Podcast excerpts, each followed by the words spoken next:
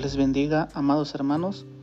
Esta tarde les quiero compartir el devocional de esta semana que lleva como título Con Dios no hay desánimo.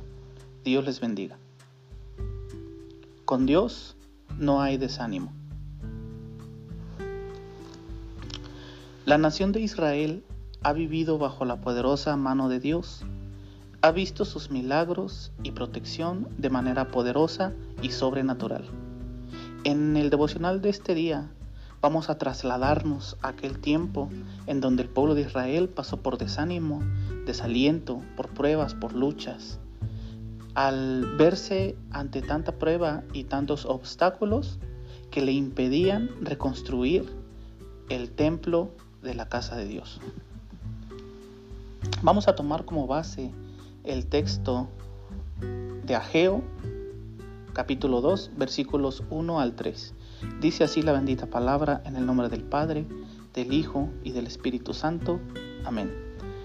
En el mes séptimo, a los 21 días del mes, vino palabra de Jehová por medio del profeta Ageo, diciendo, Habla ahora a Zorobabel, hijo de Salatiel, gobernador de Judá, y a Josué, hijo de Josadac, sumo sacerdote, y al resto del pueblo, diciendo, ¿Quién ha quedado entre vosotros que haya visto esta casa en su gloria primera? ¿Y cómo la veis ahora? ¿No es ella como nada delante de vuestros ojos?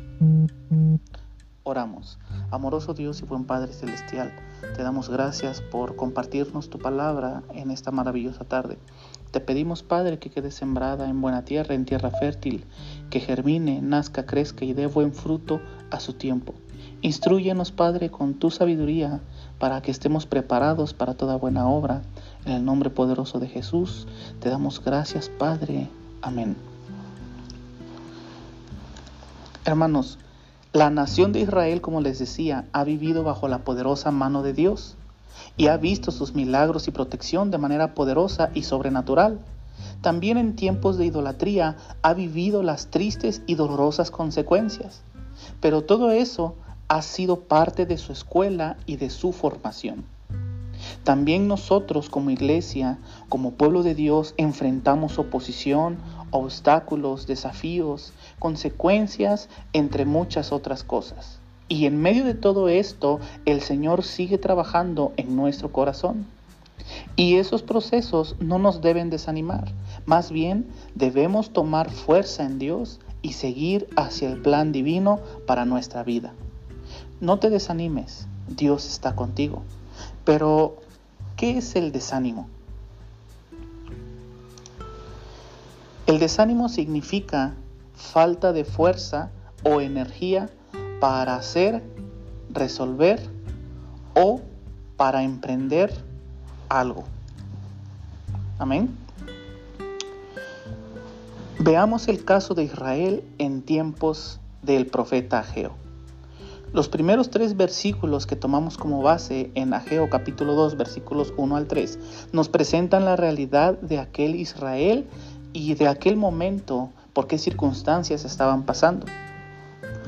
El pueblo del Señor estaba desanimado, y aún los líderes de aquel momento, pues Zorobabel, gobernador de Judá, y Josué, sumo sacerdote, y aún el pueblo mismo miraban con tristeza y desaliento el templo que se estaba construyendo, o más bien que se estaba reconstruyendo. Dios mismo presenta un comparativo entre aquel templo en su gloria primera, es decir, el que fue construido en tiempos del rey Salomón, y el que estaban reconstruyendo ellos.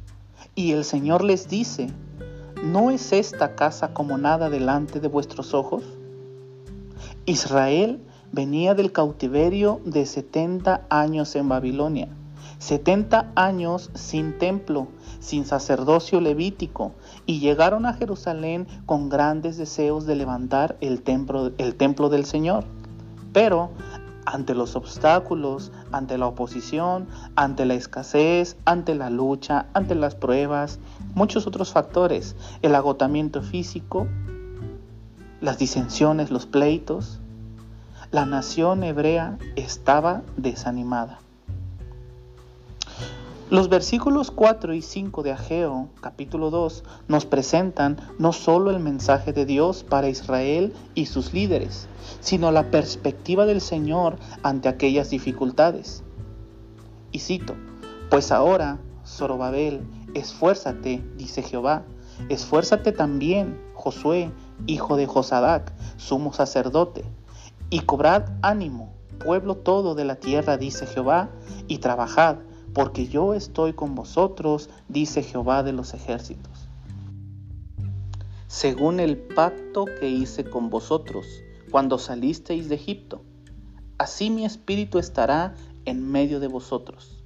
No temáis. A través del profeta Geo, Dios anima, alienta e impulsa a Zorobabel, a Josué y al pueblo a trabajar en su voluntad y en este caso en la reconstrucción del templo.